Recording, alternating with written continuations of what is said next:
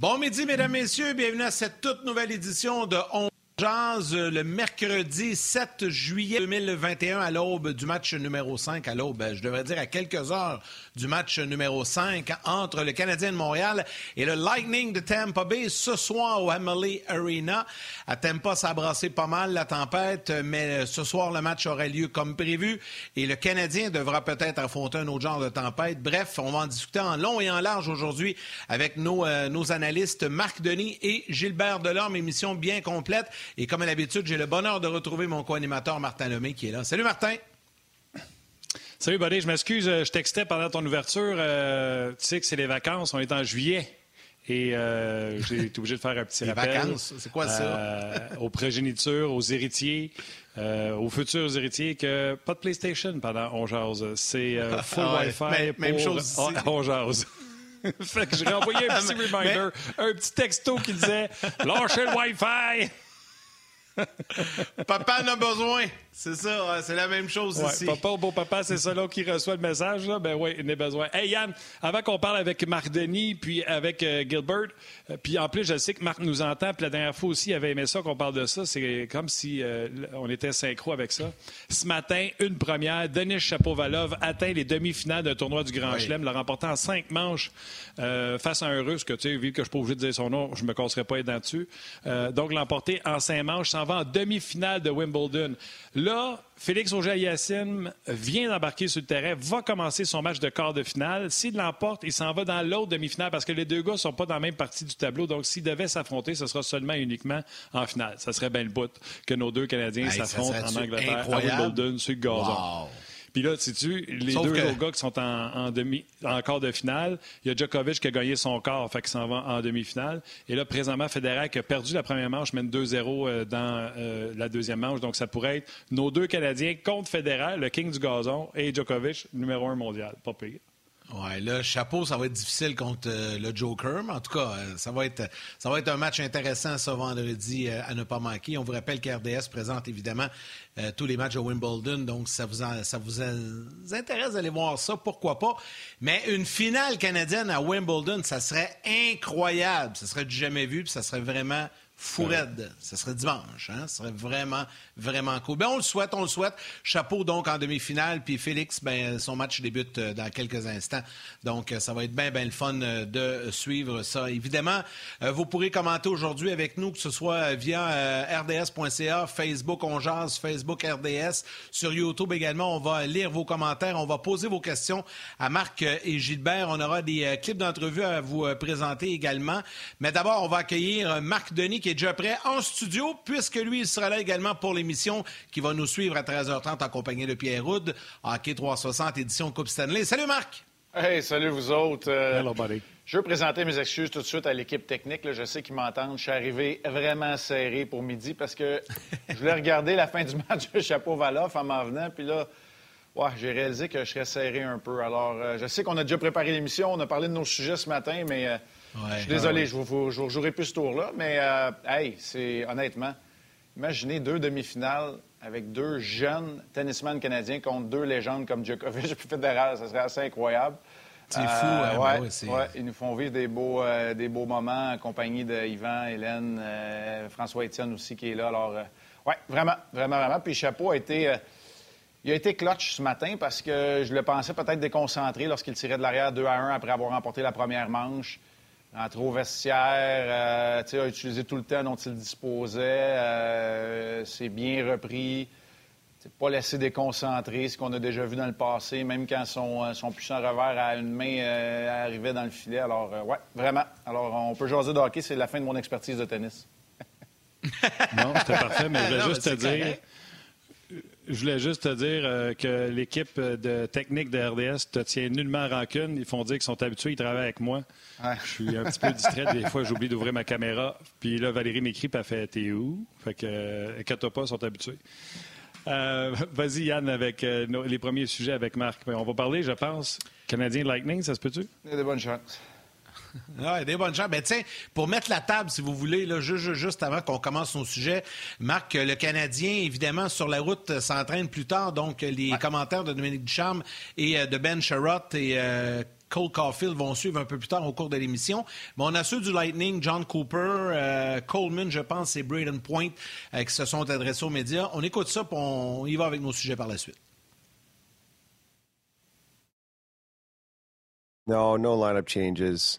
Um, I'd say Killorn's probably in the same situation he was the last game, so it's uh, um, probably doubtful. We look into why we lost and moving forward what we have to do to win. And usually, when you lose a game, there were holes in your game, whether it was structurally, mentally, whatever it may be that need to be adjusted. And the guys have done a really good job at that. It's no different than any other loss we've encountered in the playoffs. We want to bounce back and have a strong performance. And uh, it's just business as usual this morning. And, and we're excited to, to play at home tonight. You try to do your best every game, and some nights it goes your way, and some nights it doesn't. That's why we have uh, a whole team in there. You know, boys got us to overtime, and we couldn't close out on the power play. But um, I think you just take this one game at a time. You try to bring your best every night and, and just uh, and just go about your business.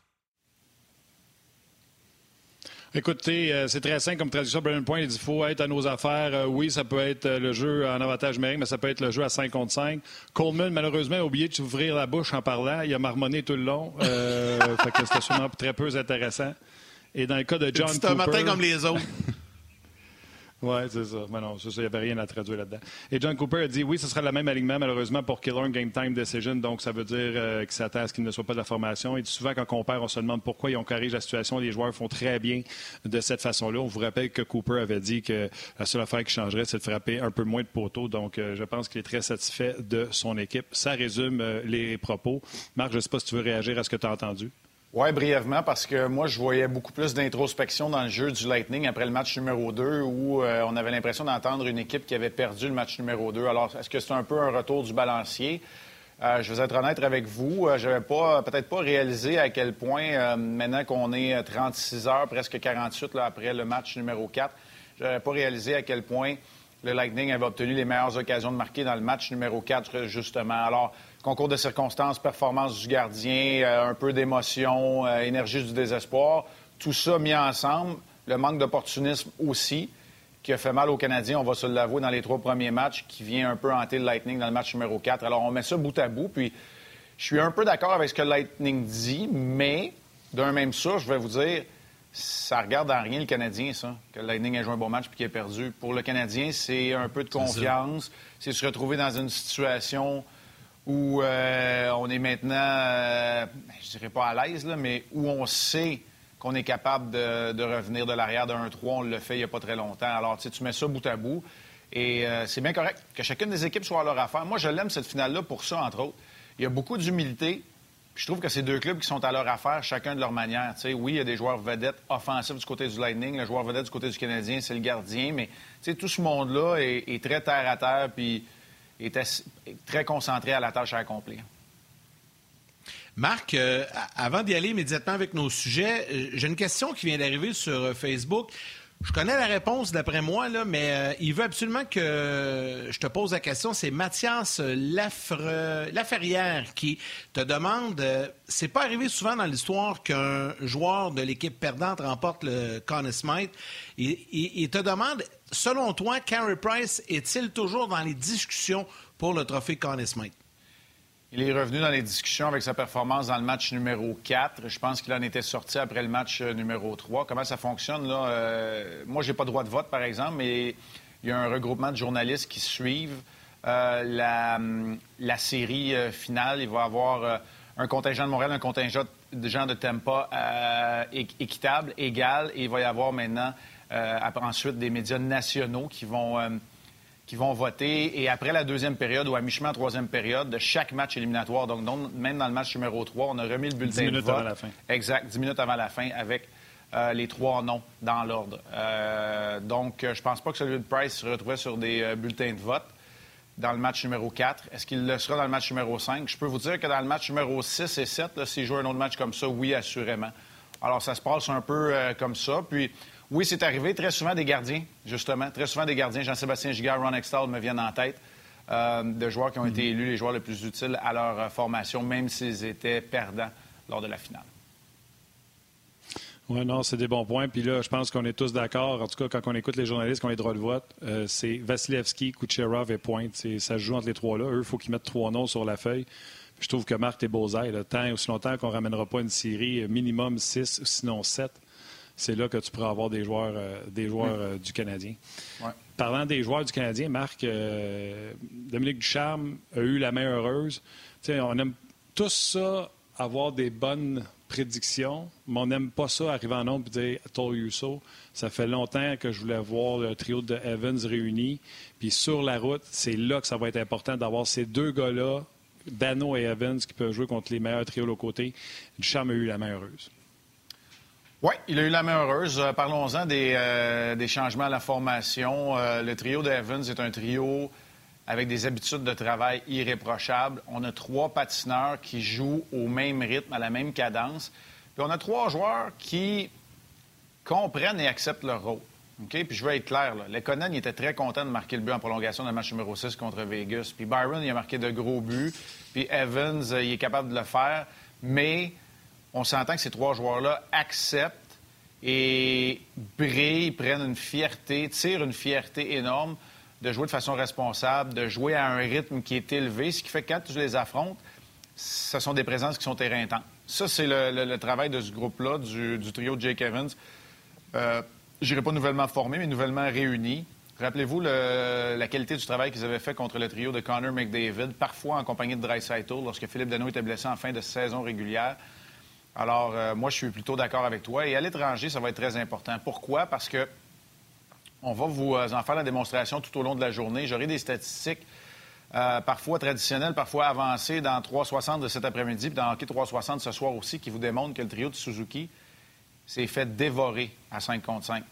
Mais parce qu'il y a beaucoup de talent, parce qu'on est capable de faire des jeux et qu'on se complète, bien, ça n'a pas paru au tableau indicateur, même que Anderson a marqué le but gagnant. Alors ça, c'est, c'est un facteur à l'étranger. Un, qui corrobore les propos de John Cooper, qui dit on n'a pas si mal joué que ça. Et deux, qui nous dit qu'on va vouloir tenter d'avoir le trio de pointe Kucherov et Palat le plus possible contre celui de Suzuki, Caulfield et Anderson. Le jeu du chat et de la souris, pour moi, il va être là. Et ce que je trouve intéressant là-dedans, puis on pourra passer aux individus euh, qu'on a changés au lieu de la combinaison des trios, mais ce que je trouve intéressant là-dedans, c'est que on vient de changer le focus de John Cooper de je veux pas que Pointe joue contre Dano à je veux que Pointe joue contre Suzuki. Ce qui veut dire que le Canadien, quelque part, a commencé à changer un peu l'allure de la série. Alors ça, je trouve ça quand même intéressant. Oui, c'est parfait parce que c'est comme ça que le Canadien a gagné ses trois premières rondes. C'est comme ça que le Canadien, en mettant un petit doute, en faisant changer d'idée l'adversaire. Alors, tu sais, c'est pour ça que je dis que le Canadien est arrivé dans la série. Maintenant, on ne parlera pas de la tâche puis du match numéro 7 parce qu'on est loin d'être rendu puis la tâche, elle est encore gigantesque. Bon, parlons-en justement, Marc, des trois gars, puis il y a justement des gens qui euh, euh, écrivent. Il y a Pierre-Marc Pelletier qui dit euh, Marc, peux-tu nous parler un peu de, Romanov? Il y a Pierre également qui te demande de parler de Kolak. On le sait, Kolak, tu nous en as parlé déjà. tu l'aimais bien, tu, voulais l'avoir dans la formation. je te laisse aller avec justement tiens, les trois gars qu'on a rentrés dans l'alignement Romanov, Kolak et Evans. Oui. on va commencer avec les défenseurs. Kulak, je vous le dis depuis maintenant plusieurs matchs. moi, il aurait remplacé Merrill depuis un petit bout. Pourquoi? Parce qu'on a vu au moins à deux reprises attaquer le centre de la glace lorsqu'il a la, rondelle, euh, de faire des mhm. esquives de la pression. C'est un bon patineur. Moi, ce que je trouve plat du parcours de Koulak avec le Canadien, c'est que c'est le gars facile à tasser. C'est plat. Puis, écoute, j'ai joué dans des équipes, il y en a. Des gars que tu as l'impression qu'ils jouent bien, mais quand c'est quelqu'un qui revient en santé, c'est lui qui saute son tour. Puis, j'ai l'impression que Koulak, c'est toujours lui, mais moi, j'ai aimé. Depuis la bulle de l'année passée, j'ai pas grand défaut. J'ai pas trouvé grand défaut à Koulak même s'il est imparfait, puis on l'a vu lorsque surexposé sur le but de Patrick Maroon. Alors, Kulak, pour moi, voilà, Merrill, c'est que Merrill, là, c'est le genre de gars qui avait un impact nul. C'est ce que tu cherchais, 12 minutes d'impact nul. L'impact nul, c'est quoi? C'est que donnes, tu donnes rien à l'adversaire, tu crées rien non plus. Mais là, depuis quelques matchs, c'est un impact négatif alors qu'il jouait pas bien défensivement. Alors, pour moi, Kulak, ça fait pas de doute. Dans le cas de Romanov, puis il y a des gens qui vont écrire sur Twitter. Attends, oui, attends, attends, je veux finir sur Kulak. Je trouve tellement ça bon, Marc. Souviens-toi, après la bulle l'an passé, Marc Bergevin, Koulak avait bien joué. Marc Bergevin avait dit en point de presse Oui, il a bien joué. Le problème, c'est qu'il ne le donne pas tout le temps. Et pour ça qu'il devient le gars facile à tasser. Puis je suis comme toi, je trouve ça injuste. Parce que j'ai l'impression que le bon Koulak est de loin supérieur à Merrill, mais quand Koulak est pas bon, il est pas mal pas bon. Tu comprends-tu? Merrill, il est plus. Tu sais, le département eau tiède, là.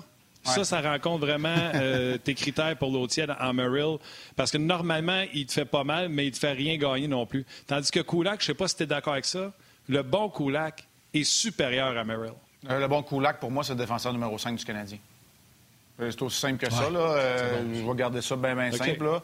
Le bon Kulak, c'est le... Fait que, tu sais, je suis d'accord avec toi. Puis Kulak, là, c'est au niveau psychologique. Puis là, je j'attaque pas la personne. Tu sais, c'est au niveau là, de la barrière psychologique de se débarrasser des erreurs qu'on a fait parce qu'une erreur devient 3 puis 4 trop rapidement dans le cas de Kulak. Ça, je suis d'accord. Mais 100 100 dans la même ligne de pensée que, que toi, Martin, puis Yannick là-dedans. Quand Kulak joue bien, euh, c'est le cinquième défenseur. On j'en suis un peu de Romanov puis Gustafsson? Parce que Ben Toi- oui, vas-y. parce que, écoute, il y en a qui m'ont envoyé des messages sur Twitter quand Romanov a marqué. Puis, hey, puis finalement, t'aimes-tu encore plus Gustafsson que Romanov? On va être clair, j'ai jamais dit j'aime plus Gustafsson que Romanov. Là, vous irez le trouver. Ce que j'ai dit, c'est que moi, je comprenais à 100% pourquoi Gustafsson était là.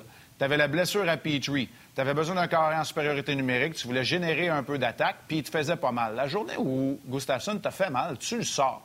Alors, au moment où j'ai prononcé les paroles, puis que je voulais voir Gustafsson dans la formation avant Romanov, oui, je le pensais absolument. Maintenant, puis là, écou- écoutez comme faut, OK? Puis je suis désolé, Goose. Je préfère Romanov à Gustafsson. J'aime mieux Alexander Romanov que Gustafsson. Pour moi, Romanov joue les 82 matchs de la prochaine saison, puis il ne sort plus jamais de la formation après ces séries-ci. Parce que là, il va avoir plus d'expérience, il va avoir vu tout ça. Ça ne freinera pas son développement, et de la façon dont il a joué, je ne le sors pas de la formation. Romanov, je l'aime. Maintenant, il doit faire les choses sous contrôle. Pour ceux là, qui s'emballent parce qu'il a marqué un but, c'est parfait, c'est super. C'est son premier à 56, puis c'est la seule tentative de tir qu'il y a eu vers le filet. Tant mieux, Lekonen était là, puis il a marqué. Super, on va le prendre. Ça a in- injecté une bonne dose d'énergie à l'équipe. Parfait. Mais j'ai jamais parlé contre Romanov. Ça, c'est la vie. Je sais que c'est dur à accepter, mais je serai pas démagogue. Tu sais, je serai pas démagogue, puis je dirai pas ce que ça vous tente d'entendre. Sais, si vous regardez On Jase, puis si vous écoutez mes commentaires, c'est aussi pour ça. C'est parce que vous voulez avoir probablement l'opinion. Puis moi, je vous le dis, c'est pas parce qu'il est tassé qu'on l'aime pas. C'est pas parce qu'on dit qu'il y en a un autre qu'il faut qu'il joue à sa place. Fait que Romanov, son côté robuste et physique est de loin supérieur à tous les autres défenseurs euh, qu'on a nommés, y compris Kulak. Et lorsqu'il garde les choses simples, c'est pas compliqué.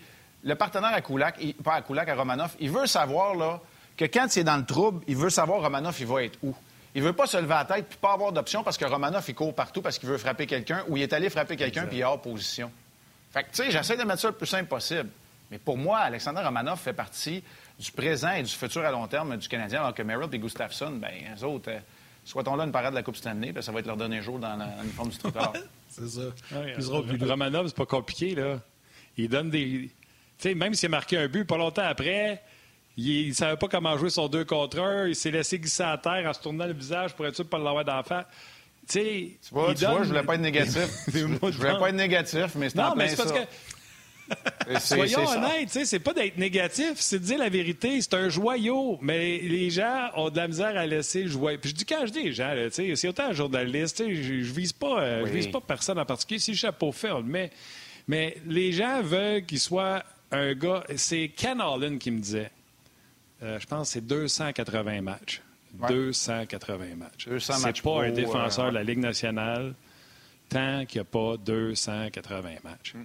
C'est lui puis euh, Jim Neal qui m'avait dit ça dans le salon Jacques Beauchamp. Ouais. Fait que, tu sais, Ben, les gars des Red Wings- à 280. Les gars des Red Wings, là, c'était 200 matchs pro. C'est pour ça que des fois, les Suédois arrivaient puis ils jouaient juste un an dans la Ligue américaine. Puis ils disaient Pourquoi vous faites ça avec les Suédois? Vous voulez pas les Non, c'est pas ça. C'est qu'eux autres, ils ont joué dans la Ligue d'élite suédoise pendant trois saisons, mettons. Fait que ça faisait deux. tu sais, Fait qu'à 250 matchs pro, les gars, ils jouaient réguliers dans la Ligue nationale de, de hockey.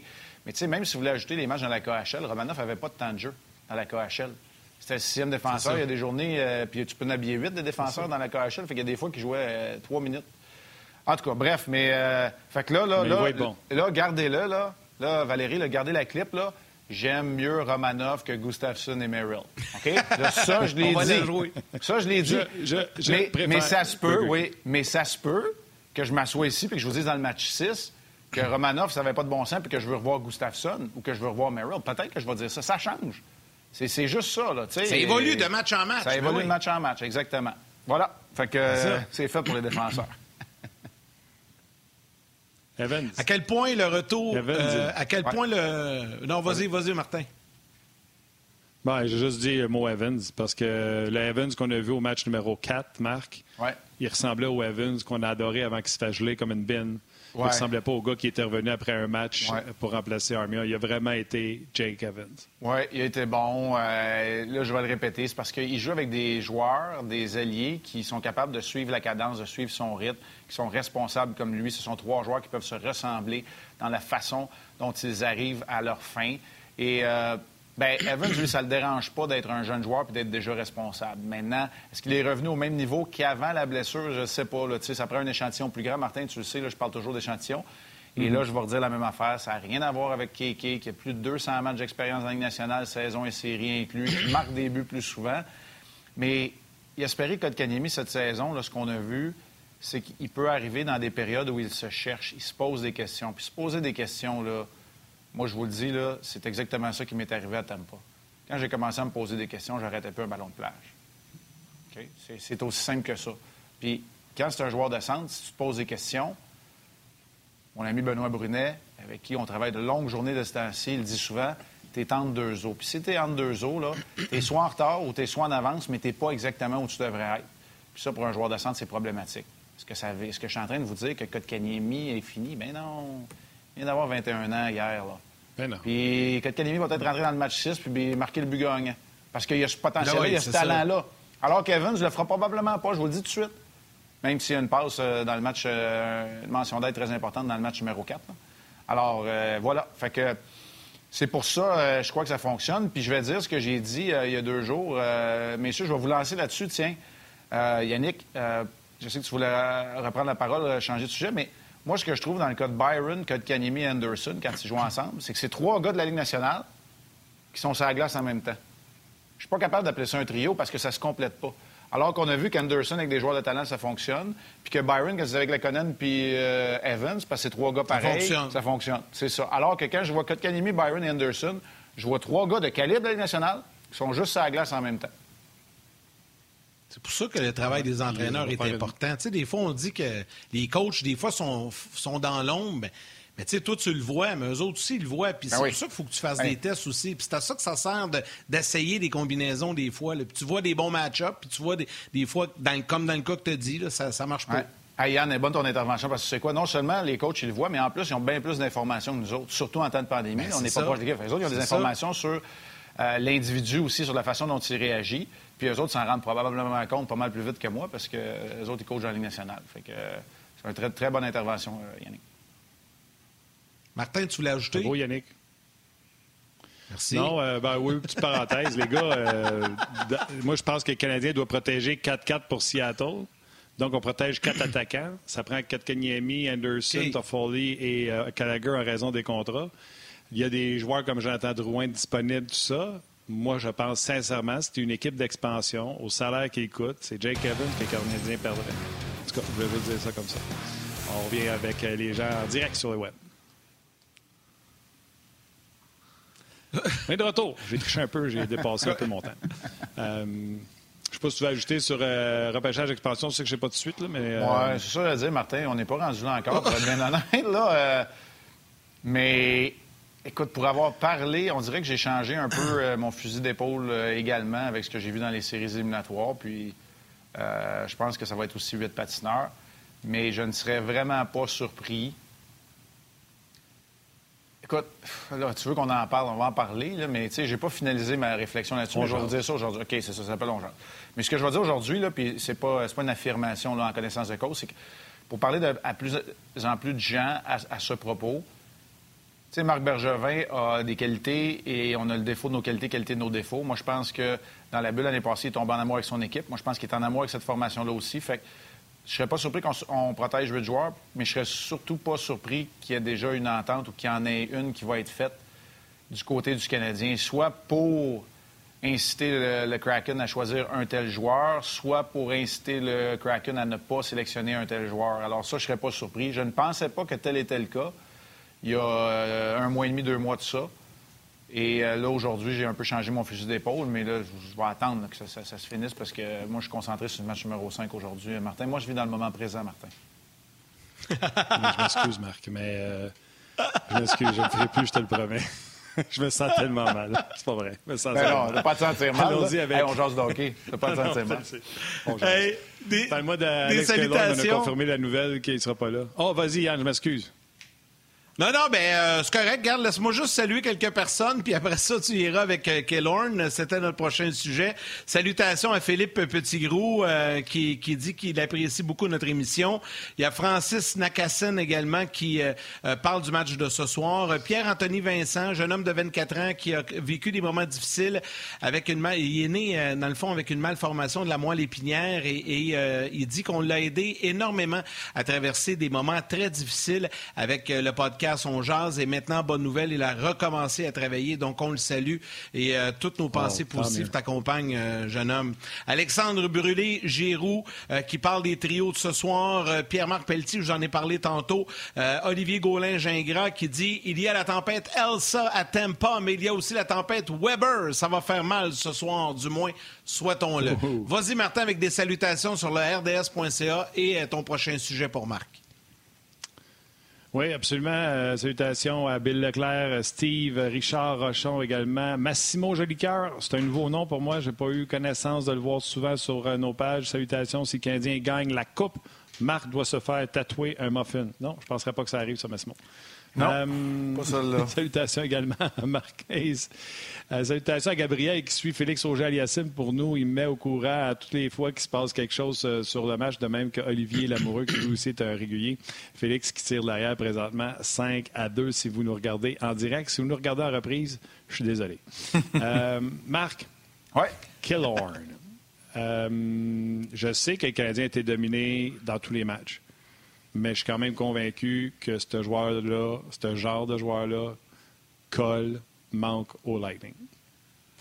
Ben, c'est parce que Killorn, il accomplit tous les petits détails, puis c'est là où il est rendu dans sa carrière avec le leadership, les tâches de leadership qu'il a acceptées, euh, l'expérience qu'il a, euh, force physique, rythme pour suivre les meilleurs joueurs du Lightning, qui sont certains, certains d'entre eux les meilleurs joueurs de la Ligue nationale de hockey. C'est Colton ne fera jamais le poids. Même Tyler Johnson n'était pas capable de le faire. Alors, c'est très, très difficile. sais, un complément des deux premiers trios, ben, c'est ça. C'est Killorn puis c'est Palate. Ça prend des joueurs euh, spéciaux pour être capable d'être des compléments de mm-hmm. top 6 d'une très grande équipe de la Ligue nationale de hockey. C'est pas tout le monde qui peut jouer à côté de Crosby. C'est pas tout le monde qui peut jouer à côté de McKinnon. C'est pas tout le monde qui peut jouer à, côté des, euh, des, grands joueurs. Alors, et Killorn, où, pour moi, il a un impact non négligeable et qui fait peut-être mal au Lightning, c'est en supériorité numérique. Et Cirelli est un travailleur acharné, mais Killorn fait les petits détails, le positionnement du bâton, savoir quand se donner en option le long de la ligne des buts ou quand rester devant le filet pour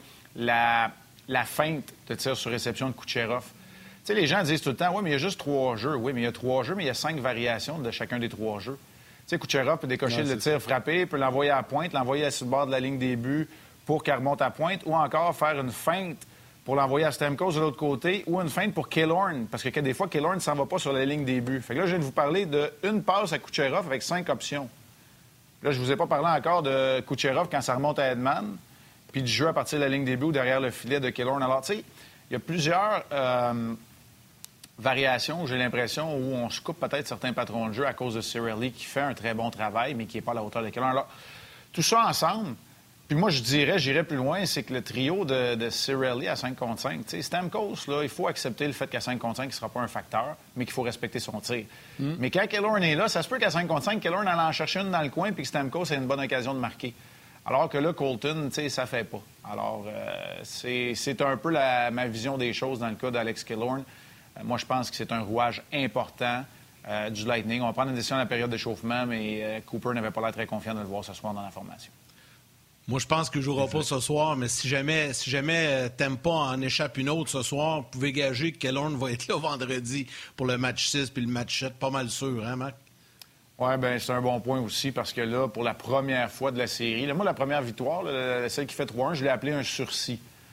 Moi, je pense qu'on a. Tu sais, c'est un sursis. Là, ce soir, ça pourrait être une victoire. Pourquoi? Parce que tu es dans une situation que tu connais et tu transfères un peu de pression et un peu de doute de l'autre côté. Ben, d'ailleurs, tiens, Marc, on va poursuivre sur ce sujet-là, mais on va permettre aux gens de la télé de revenir de la pause et euh, de poursuivre la discussion en compagnie de Marc Denis et Gilbert Delorme aussi.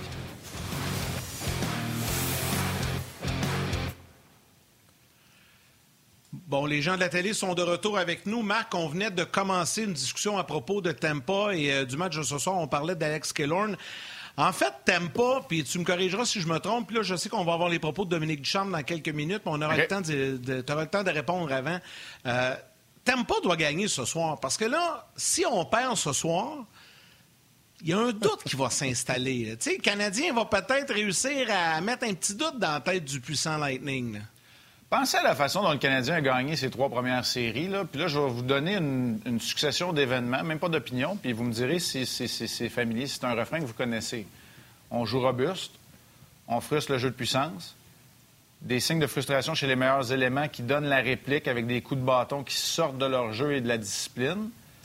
Présente dans une situation où tu es négligé, puis si tu ramènes cette série-là à domicile, moi, je pense que le doute puis la pression vient, vient de transférer de côté.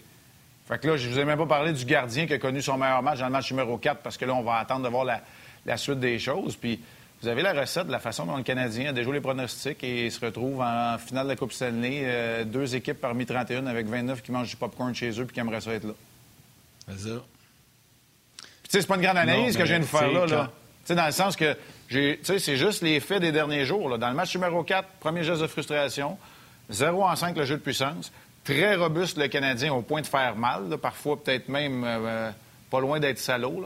Puis une situation où tu es complètement négligé. Non seulement tu as moins de talent que l'autre équipe, mais tu te retrouves en déficit 1-3 que tu as déjà surmonté contre une équipe qui avait un petit peu plus de talent. Parlez-en à nos amis de Toronto.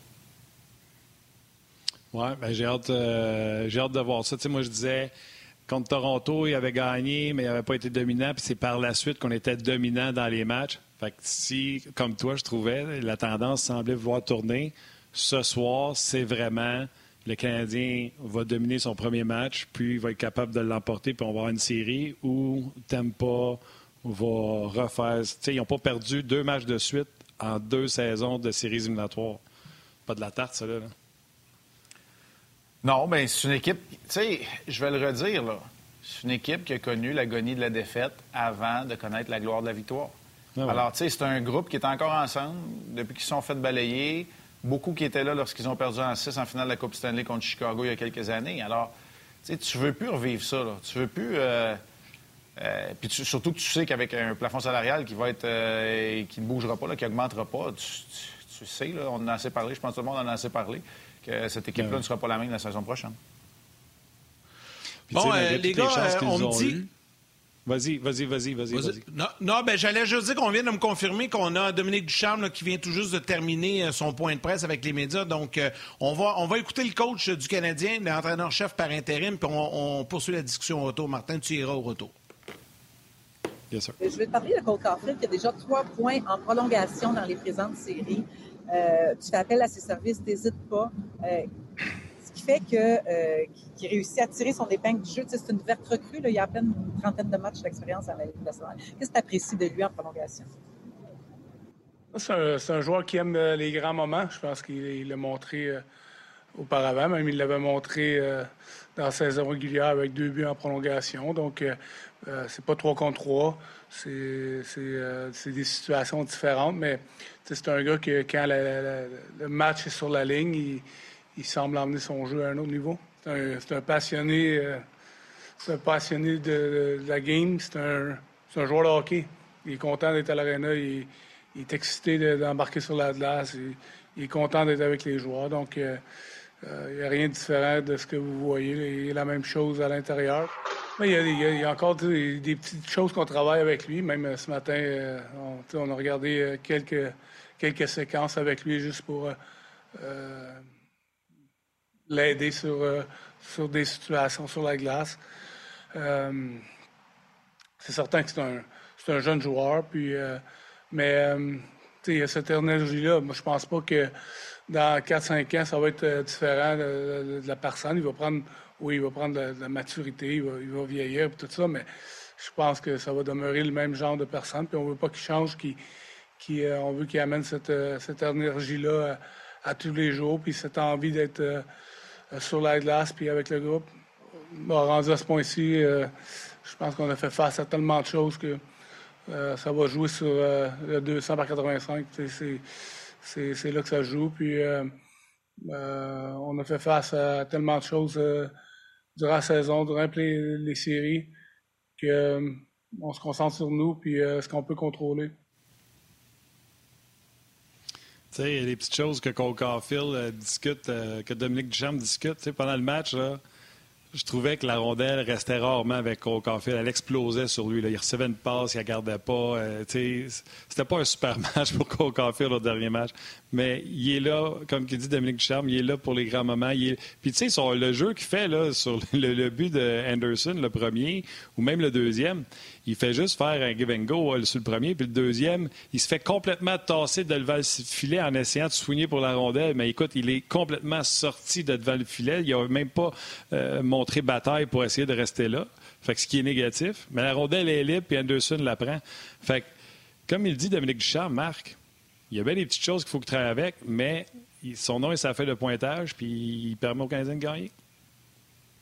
Martin, il a fallu que tu travailles fort pour trouver du négatif là-dedans. Moi, je pense que ça a été un, moi, c'est un jeu intelligent, moi, je trouve, dans le cas de Caulfield. Tu sais, moi, je pense que les entraîneurs doivent s'asseoir avec Caulfield et lui dire on veut pas que tu rentres dans des batailles à un contre un au corps à corps.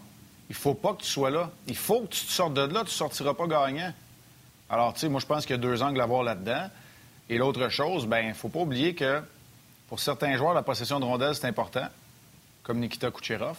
Pour d'autres joueurs, c'est le nombre de fois qu'ils touchent à la rondelle. Cole Caulfield, moi, je pense qu'on est dans le trouble la journée qu'on le voit garder la rondelle trop longtemps. Cole Caulfield doit toucher à la rondelle souvent, mais pas longtemps. Le plus de. Il n'y a pas vraiment de bonne traduction en français, je vais dire le plus de touches possible, le plus de fois qu'il va toucher, effleurer, laisser la rondelle, euh, des passes et va, des passes et suit. Euh, trouver l'espace libre, c'est ça Cole Caulfield. C'est pas un joueur conventionnel, orthodoxe. C'est pas un gars qui va être dominant. Jamais tu vas dire Cole Caulfield a contrôlé le rythme du match. Il le faisait même pas. Bien, au Wisconsin, il y avait trop, euh, il y avait trop un gros impact, mais il le faisait pas de façon euh, constante. Il recevait la rondelle, c'était parti. Fait qu'il faut pas que la rondelle reste avec Cole Caulfield parce qu'on est dans le trouble. Il va la perdre, il va se faire tasser, comme tu as dit. Mais il faut surtout qu'il évite de rentrer dans les batailles un contre un. Alors, Caulfield, tu ne l'évalues pas de la même manière que tu vas évaluer tous les joueurs qui sont là, surtout ceux qui sont plus responsables défensivement. Pour revenir à ce que tu as dit, par exemple, ben, Caulfield va toujours être là quand il va avoir une occasion de briller offensivement. Puis pour moi, euh, ce que Caulfield a fait sur le but gagnant d'Anderson est non négligeable.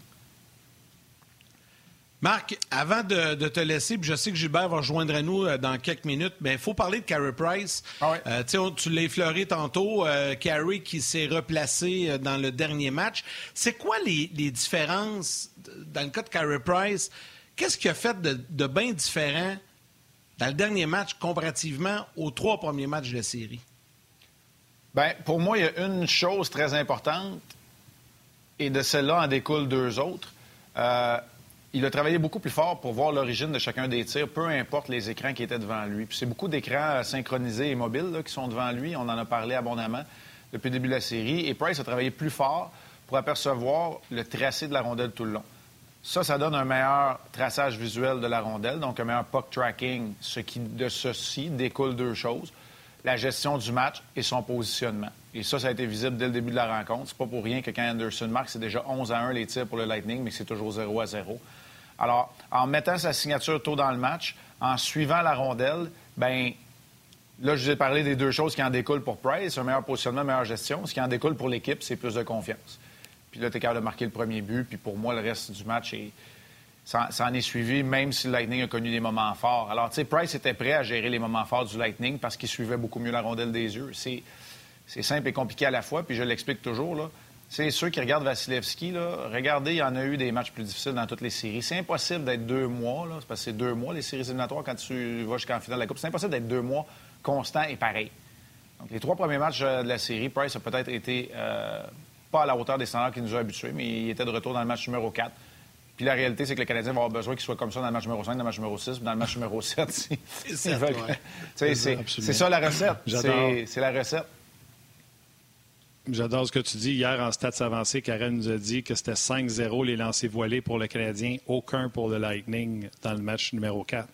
Tu donnes une maudite chance à, gagner si ton gardien s'appelle Carey Price puis qu'il n'y a aucun lancer voilé. Puis il voit la rondelle. Ben, mais hein, puis tu sais, ça, c'est chapeau au groupe de défenseurs qui a été encore plus robuste, puis c'est chapeau à Price. Parce que quand tu travailles plus fort, tu t'aides ta propre cause aussi. Et puis quand je travaillais plus fort, c'est pas qu'il travaillait pas fort, les majeurs, mais c'est, d'être conscient qu'il va falloir que tu travailles juste une petite affaire plus fort pour te permettre d'utiliser tous les mm. outils.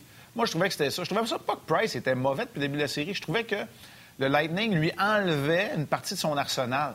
Donc, si tu veux pas qu'on t'enlève ça, il faut que tu travailles juste un peu plus fort. Fait c'est peut-être même Price. Peut-être qu'il y en a eu un ou deux qui auraient dû être voilés ou qui auraient été des tirs voilés dans les, deux, euh, les trois premiers matchs, mais que là, juste en travaillant une petite affaire plus fort pour voir l'origine du tir, il a complètement euh, annulé euh, cet aspect-là du jeu euh, du Lightning en cherchant la rondelle et en la voyant depuis la lame du bâton du tireur jusque dans sa pièce d'équipement. Ah oui. C'est tellement bon, tu sais, puis on pourrait rajouter, tu sais, le Lightning, ils sont pas caves, Ils savent que Gary Price peut les battre. Exemple, les remises dans le territoire adverse, là. En anglais, ils disent des hard rims. C'est tout le temps des, des lancers puissants qu'on lance le long de la bande pour l'empêcher de sortir. On veut éliminer la présence de Carey Price. Puis ils le font d'une façon exceptionnelle. Puis ben, je vais vous donner... ils ont fait les ajustements, c'est à Carey des faire. Oui, là, je sais qu'on va rentrer Gilbert, puis moi, il va falloir que j'y aille aussi, là, parce qu'on a un show tantôt, mais. Tu sais, Martin, je te, pose la question. Euh, Yannick, tu peux y répondre aussi, mais tu sais, comment vous jugez Vasilevski sur le but de Romanov? Est-ce que c'est un but faible? Est-ce que c'est pas un but qu'il nous a habitués de donner? Ça ressemble au but de Ruta sur ben, C'est ça, exactement. Ça ressemble à beaucoup de buts que le Lightning a marqué. Pourquoi? Un, parce que le tir de Romanov, il est précis, il est bien synchronisé. C'est pas le tir le plus puissant. Deux, c'est parce que Lekonen, il a enlevé l'arsenal d'outils à Vasilevski. On s'entend qu'un tir flottant de la ligne bleue de Romanov, Vasilevski, il arrête ça en dormant d'habitude. Mais là, il le voyait pas. ça a beau être les deux meilleurs. Quand tu leur enlèves le potentiel d'utiliser tous les outils qu'ils ont dans le coffre, là, ben c'est ça, faire un écran. C'est juste te donné une chance parce que le gardien de but va arriver en retard sur le jeu. C'est exactement ce qui est arrivé. Alors, moi, je ne le vois pas comme un but faible, mais ça serait à Vasilevski sur cette séquence-là, par exemple, de voir le bâton depuis la lame, de, pas voir le bâton, mais de voir la rondelle, depuis la lame du bâton de Romanov jusqu'à ce que ça frappe sa pièce d'équipement en suivant le retraçage visuel qui est très important pour les gardiens. All right, Marc. Un gros merci encore une fois. Euh, coup de circuit. Je sais que tu as la run de lait aujourd'hui au complet. Ça va commencer à caquer 360 cet après-midi. Puis tu vas être là pour le dernier 360 euh, ce soir, avant, juste avant le match. Oui. Puis on va être. Euh, euh pour la journée. Je vais faire une petite apparition dans le 5 à 7 aussi. Fait que, honnêtement, là. Puis tu sais, c'est pas compliqué. Cette journée-là, une grosse locomotive, ça s'appelle On c'est bon, j'aime ça. Faut que ça parte fort, tu sais. Faut, faut que ça commence solide. C'est ça qu'on fait. Hey, ben, merci, Mac. T'es bien On faisait votre première. bonne... Salut, bon match bonne, 5. Bonne journée. Salut, Marc. Hey, on lit quelques commentaires et par la suite, euh, on accueille Gilbert Delhomme qui est déjà prêt. Olivier Gaulin-Gingras sur Facebook. Avez-vous remarqué sur les deux buts d'Anderson, les défenseurs de Tempa surveillent Caulfield de proche qui ouvre le jeu pour d'autres joueurs euh, du CH. C'est un bon point. Euh, salutations à Kevin Tanguy également qui dit Croyez-vous que Maroon a commis une erreur en piquant au vif Josh Anderson avec les propos qu'on a entendus sur la glace captés en mic dans le match numéro 3? On dit qu'il ne faut pas réveiller l'ours qui dort. Salutations à Alex Poulain également. Euh, j'ai d'autres salutations rapidement, un petit peu de la misère avec l'Internet. Euh, Pierre-Marc Pelletier, Alexandre Brûlé, euh, également Alain Poisson, Damien McLeod, Antoine Tremblay, plusieurs qui commentent sur Facebook et YouTube. Martin, vas-y sur rds.ca. William Boutin euh, qui, euh, qui parle de Carey Price a levé son jeu parce que Patrick Roy était au Centre Bell. Ça, c'est selon William. Euh, Martin Lajoie qui dit qu'il faut fermer l'enclave et frapper tous ceux qui osent y venir. Martin est un régulier également. Salutations. Merci d'être encore là aujourd'hui. Simon Laramé, oui, bonjour. André Legault, un régulier. Bill Leclerc également. Euh, Gabriel Archibald, je pense que je l'ai salué tantôt. Marc Hayes également, qui sont euh, des euh, réguliers. Les questions vont un peu partout. Il y a Julio qui salue Marc et qui le remercie pour sa présence. Puis, parlant de présence, pourquoi pas amener M. Transam lui-même, Gilbert Gilbert. Monsieur Transam, les gars. Salut Gilbert, comment ça, va? Monsieur Transam 81 avec l'aigle sur le dessus et les t-tops, n'oubliez pas ça. Là. hey, mais là, Gilbert, il faut régler de quoi? faut régler de quoi en partant? La dernière fois que tu étais avec nous. Non, c'est ça, là. Là, là, il y a quelqu'un qui. Il y, en a, il y en a plusieurs qui nous ont écrit, là, là, dites à Gilbert qu'il ouvre pas son cadre. D'après moi, c'est pas le vrai chandail de Jean Béliveau. Ça n'a pas fonctionné. Puis là, tu vois, il y a même Gilbert qui vient de disparaître. On vient de le perdre. Je pense qu'il a reçu un appel en même temps qu'on est en train de lui parler. Il voit, qu'il reçoit un appel. OK, c'est ça. Fait que là, Gilbert... Dis-nous, qui t'a dérangé? Hein? Ah, c'est ma soeur qui appelle. Moi, ma soeur, elle veut parler à ma femme, ça, mais ça tombe sur mon iPad. Je sais pas moi ça marche. Moi, les affaires de même, j'ai plaisir refuser. Là, Elle appellerait une autre fois, pas plus grave que ça. Ils se parlent tout le temps. De toute façon, les femmes, là, ils n'arrêtent pas de. ouais, c'est ça, c'est ça. T'es là sur jaser ensemble. Non, mais c'est ça, les gens disaient. Ils saluaient ton effort, mais ils ont dit là, non, ça n'a ça pas marché, donc euh, ouvrez pas le cadre aujourd'hui. Fait que là, on n'ouvre pas. Ah, on ne prendra pas de chance, on ne l'ouvre pas. C'est ça, parce que ça. C'est ça. ça. On va regarder ça comme ça. Ça a bien été la dernière fois. On n'a pas joué une bonne game. On s'est fait, on s'est fait laver. C'était vendredi, je pense. Euh, ça a fini ce soir. Ouais. C'était pas, non, c'était pas, ouais. pas winner. comme exact. Ça va être correct. Mais là, mais là, Gilbert, on en parlait un petit peu avec Marc, puis euh, je t'amène là-dessus. Euh, là, on fait le lien avec la tempête Elsa et tout ça. Le Canadien va affronter une autre tempête ce soir, mais le Canadien, il est habitué à l'adversité c'est une équipe qui a dû faire face à plein de situations durant la saison. Tu sais, l'arrêt euh, forcé de, la COVID. Ils ont perdu leur coach en pleine série éliminatoire. Tu sais, quand tu penses à ça, c'est incroyable. Dans la vraie vie, là, tu sais, normal, pas de COVID, c'est le genre d'affaires qui arrive jamais. Là, tu sais. Il y a eu un changement d'entraîneur dans l'année. Là, on arrive en série. On est, on, est 1-3 contre Toronto. On revient, on gagne. On est 0-3 contre Tampa. Tu sais, le Canadien a bâti avec ça. Ça, ça peut les aider, non? Ben absolument, absolument. Écoute, on sait qu'on est capable de revenir de l'arrière. Est-ce que tu n'aimes pas cette même truc que les Leafs? Euh, non. non. Euh, en plus, on joue, euh, on joue à la maison à Tampa ce soir. Ils sont habitués. Puis Tampa peut faire deux matchs en ligne dans les séries dans les deux dernières années. Fait que, la commande est grosse, les gars, mais écoute, moi, je pense que c'est important de bien débuter le match, mieux que la dernière fois, parce que si nous étions de Carey Price lors du dernier match, les boys, là, on s'entend que le Canadien ne touchait pas souvent en rondelle dans les 12 premières minutes de jeu. Là. On, on a marqué un but, on menait, 1-0, puis les tirs au but étaient 14 à 2.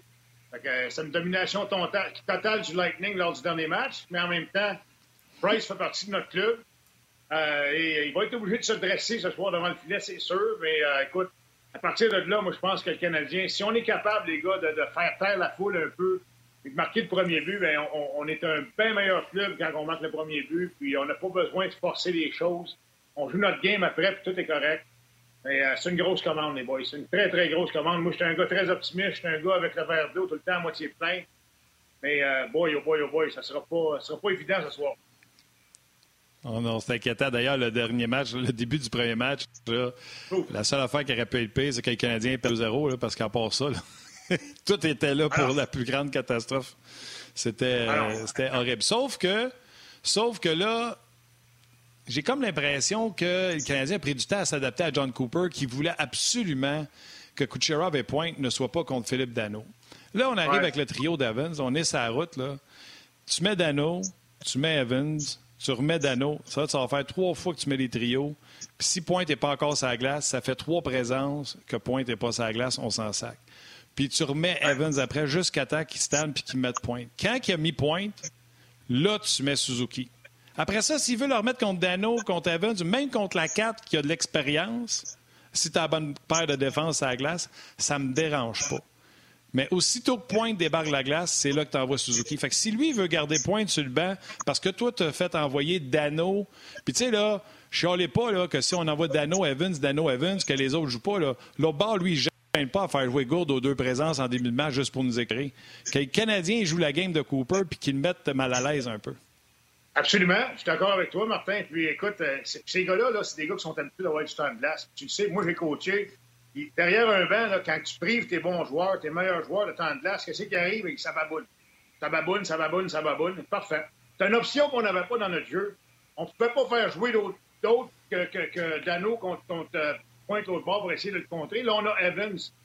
contrairement à Kotkaniemi, où j'ai rien contre Kotkaniemi, mais à chaque fois que Kotkaniemi sautait vers sa bande, c'est sûr qu'on envoyait un trio offensif du côté de Tampa. Là, avec Jake Evans, on a des options. On a, on a, on a, on a des options, on a des cartes de plus dans notre jeu. Puis, euh, c'est notre avantage. C'est notre avantage, puis il faut, en profiter. Puis, en plus, Jake Evans est capable de nous apporter euh, de l'offensive aussi. C'est un gars qui est rapide, c'est un gars qui a quand même des bonnes mains. Puis, euh, moi, je suis pas inquiète.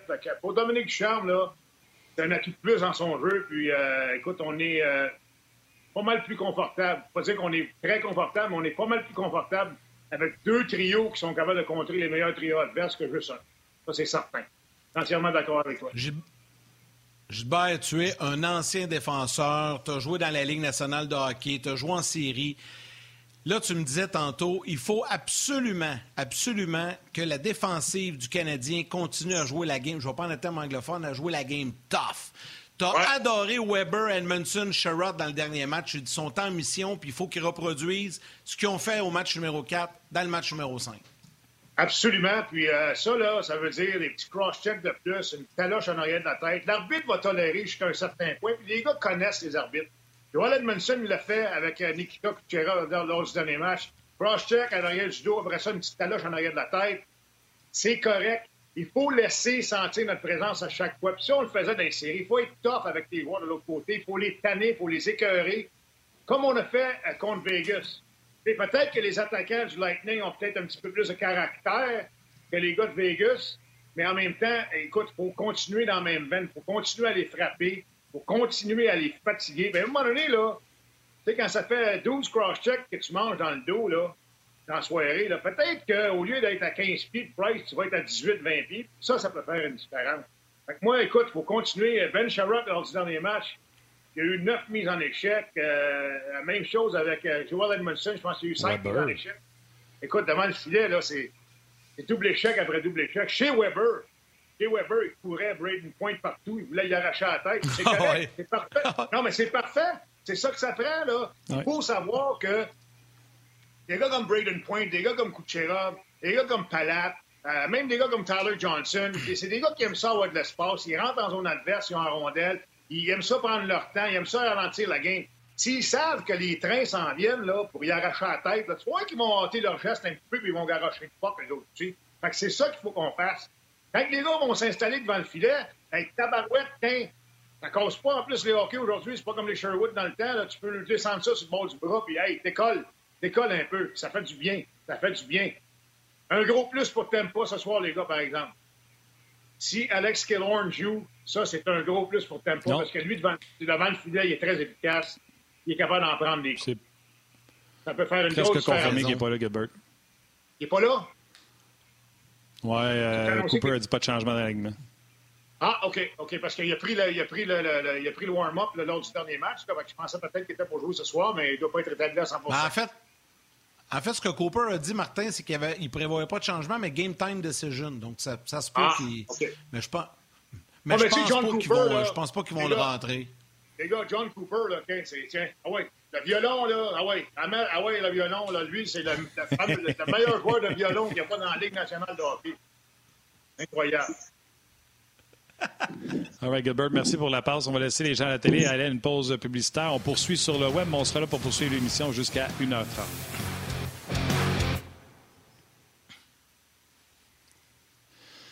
Oui, on va être là parce qu'on met la table. Ça commence à RDS toute la journée sur notre antenne. Euh, on sera là, bien sûr. Puis vous le savez, c'est Hockey 360. C'est en deux matchs. C'est Max et Bruno. C'est 5 à 7. C'est encore Hockey 360. Et bien sûr, l'antichambre après le match. En espérant que ça ne soit pas le dernier. Hey, euh, Gilbert, tu as parlé des bâtons qui ne cassaient pas. Euh, t'aurais-tu une plus grosse shot aujourd'hui avec ces bâtons-là? Ben, je sais pas.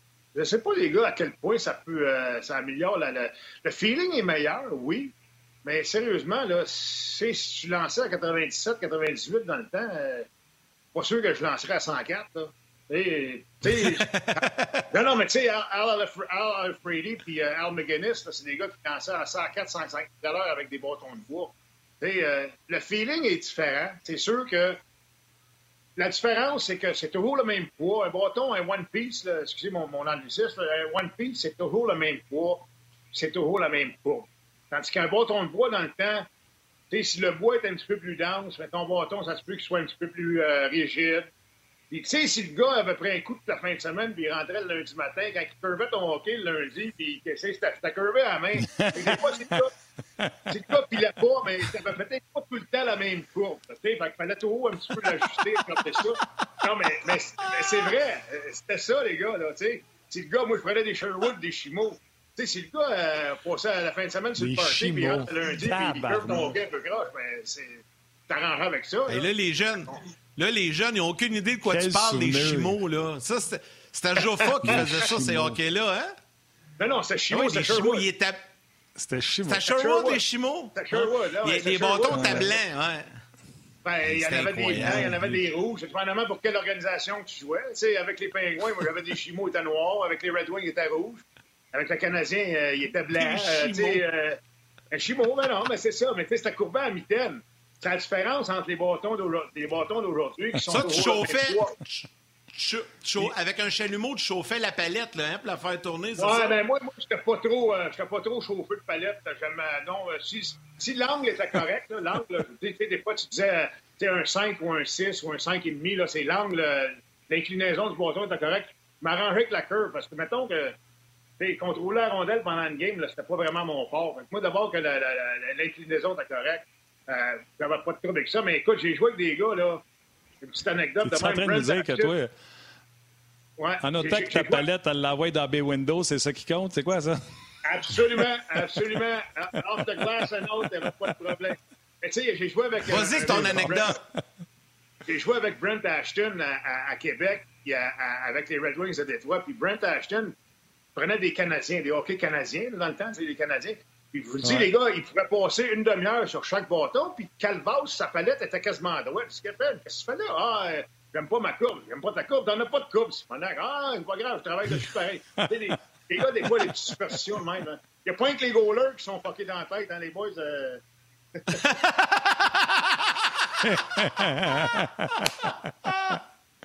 des spéciales, il y en avait partout, hein? Ah ouais, ouais, ouais. Hey, Juste une petite vite comme ça, là. Tu passais combien de bâtons à l'époque par année, dans une saison? Oh boy, oh boy, oh boy. Ah, écoute, on préparait, trois, on préparait trois bâtons par match. Euh... Moi, je te dirais peut-être un 7-8 douzaines, peut-être. C'est quand même gros quand tu penses à ça. Ben, mettons, euh, mettons entre, entre 6, 7, 7, 8 douzaines, probablement, là si tu comptes 80 euh, matchs, euh, au moins un bâton par match, euh, ça fait 80 hockey, ouais, puis les pratiques, tout, je te dirais un 7-12 ans, là, probablement. Guy Lafleur passait. Guy Lafleur, les gars, à Montréal, il, lui, il jouait avec des 50-30, lui, il était au route des 50-30. Puis lui, il en passait 50 douzaines. Il passait 50 douzaines par année parce que, écoute, il pouvait en casser 10 euh, par exprès, là, avant d'en trouver un bon. S'il trouvait trop mou, il cassait. S'il trouvait la courbe pas correcte, il cassait. Euh, Bauer était un petit peu... Euh, sur ses bâtons, euh, il était un petit peu... un petit peu fancy. Ouais, ben, ouais, ben, tu sais, quand, quand t'en scores 50 par année, t'as le droit d'être piqué. Il y avait le droit. Ouais, c'est ça. T'en scores deux, trois par année, là, regarde, ferme ta boîte, puis joue qu'est-ce qu'on te donne, là, puis euh, chiale pas. Ça va être correct. ouais, Guy, euh, Guy, ça ne va pas trop être un problème, effectivement. Ouais, ouais. Martin, quelques salutations, si tu le permets. Euh... Oui, puis ouais, euh, je te laisse aller par la suite. mon étoile. OK, parfait. Alors, des salutations euh, rapides comme ça. Attends un petit peu, je sais pas ce qui se passe avec l'Internet aujourd'hui, c'est l'enfer. Alexandre Richard, euh, Renault France, La Chance également, qui lui dit Salutations à mon fils Éric Lafrance. Éric Lachance, je ne veux, pas, veux pas le débaptiser, Éric Lachance, c'est son anniversaire. C'était son anniversaire hier. Il est un vrai fan de Don Il participe beaucoup avec ses commentaires. Donc, euh, le message est fait. Bonne fête en retard, Éric. C'est de la part de toute l'équipe Don et de ton papa. Salut Salutations également à Raphaël, à Mathias Gaudreau, Simon Filiatro, Thomas Tremblay, Noah Fong ainsi que David Dastou. Vous êtes nombreux à nous écrire et à commenter euh, via les différentes plateformes. Je vous rappelle sur Facebook, on Facebook RDS, YouTube également sur rds.ca. Martin, euh, je te donne une vingtaine de secondes pour euh, des salutations sur rds.ca. Merci, c'est beaucoup trop, 20 secondes. Yannick, tu me lances ça, la part. Tu continueras après. Ça? Tu continueras après. Équipe, mon équipe. Ah non. Euh, salutations, Martin Lajoie. Richard Rochon qui dit Weber aime sûrement avoir un bon Sherwood entre les mains pour faire de la place devant le filet. Lui, que c'est sa spécialité. Salutations également à Dave Couture euh, et à Gilles Laplante. On va ramener les gens de la télé. On vous rappelle que l'émission se poursuit jusqu'à 1h30.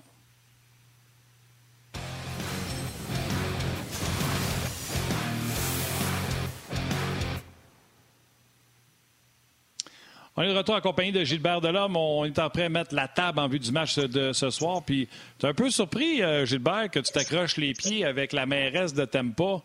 Moi, euh, elle, ne me dérange pas. Elle peut bien dire ce qu'elle veut. Ah, ouais. Ouais, ouais, ouais. Ben, c'est combien de games de hockey qu'elle a vu dans sa vie, elle? Point de pour Non, mais c'est, non, mais c'est ça, là. que, moi, écoute, je peux comprendre ce qu'elle dit, là. Elle, elle, tu sais, quelqu'un qui ne suit pas vraiment le sport, qui n'a pas vraiment été impliqué dans le sport comme ça, peut dire des choses comme ça sans, sans se douter que ça peut, euh, j'ai mon anglicisme, là, jinxer euh, ton équipe. Euh, mais tu sais, à partir de là, elle dit Oh, il reste un match chez nous. Mais regarde, c'est sûr que le Lightning est favori. Euh, le Lightning a un bon club de hockey. Le Lightning sait comment finir une série. On, on se présente à, à Tampa ce soir, puis je pense que plus longtemps qu'on va rester dans le match ce soir, les boys, le mieux ça va être. Et euh, à un moment donné, euh, le Lightning, si mettons que c'est égal après deux périodes, mais le Lightning va sentir un petit sentiment d'urgence, va peut-être de forcer un petit peu le jeu. Tandis que nous autres, il faut continuer à rester patients. On va attendre nos chances. Ils vont nous en donner des chances éventuellement. Puis quand on l'a, mais il faut euh, prendre avantage de ça et essayer de battre Vasilevski. Gilbert. L'importance du premier but. L'importance du premier but pour le Canadien, c'est incroyable les statistiques. Quand le Canadien marque le premier but, on dirait c'est mental. Il faut que le Canadien marque le premier but. Oui, pour faire taire la mairesse, faire taire la foule dans l'aréna, puis on dirait que la confiance va embarquer là-dedans. C'est important le bon départ puis le premier but ce soir. Bien, on est 8-0 cette année quand on marque le premier but en série.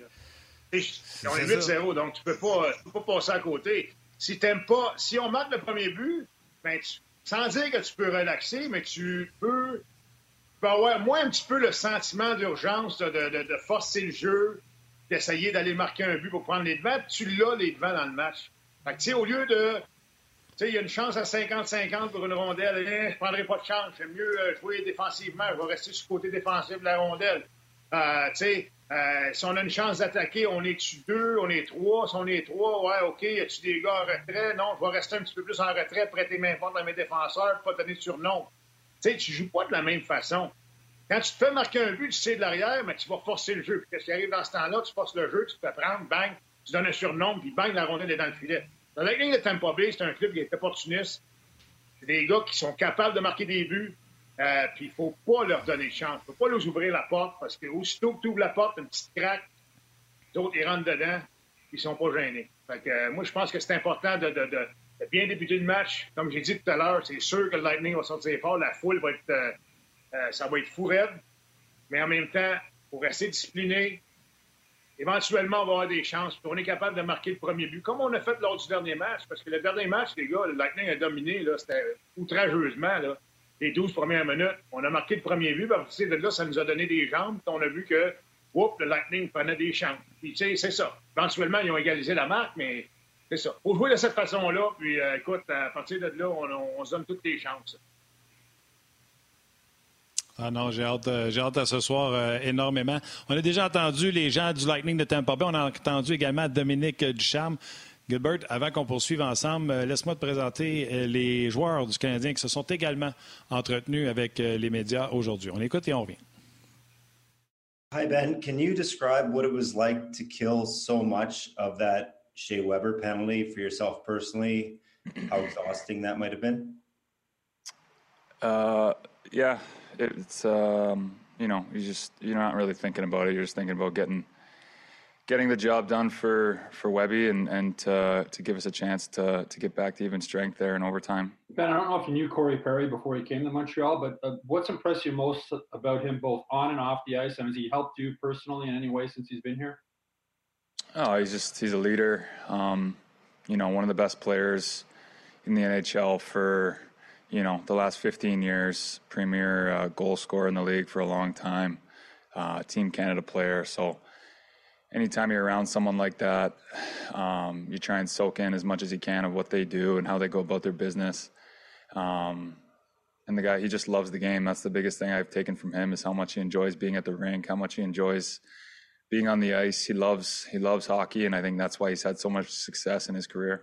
Uh, this is the best uh, hockey I've ever had. Um, it's it's so much fun. Um, uh, just everybody's been telling me to enjoy it, and obviously, you know, you can get pretty stressed out in times like these, but um, you know, this is you're playing hockey, the best game in the world, and you know, you can't take it for granted, but you gotta enjoy every moment you can.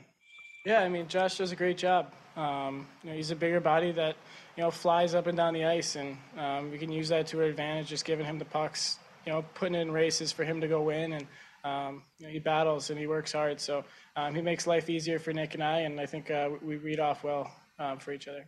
Uh, yeah, I mean, again, I think it's all happened pretty fast. Obviously, you know that those guys have been around for a while, and um, this is what you play for.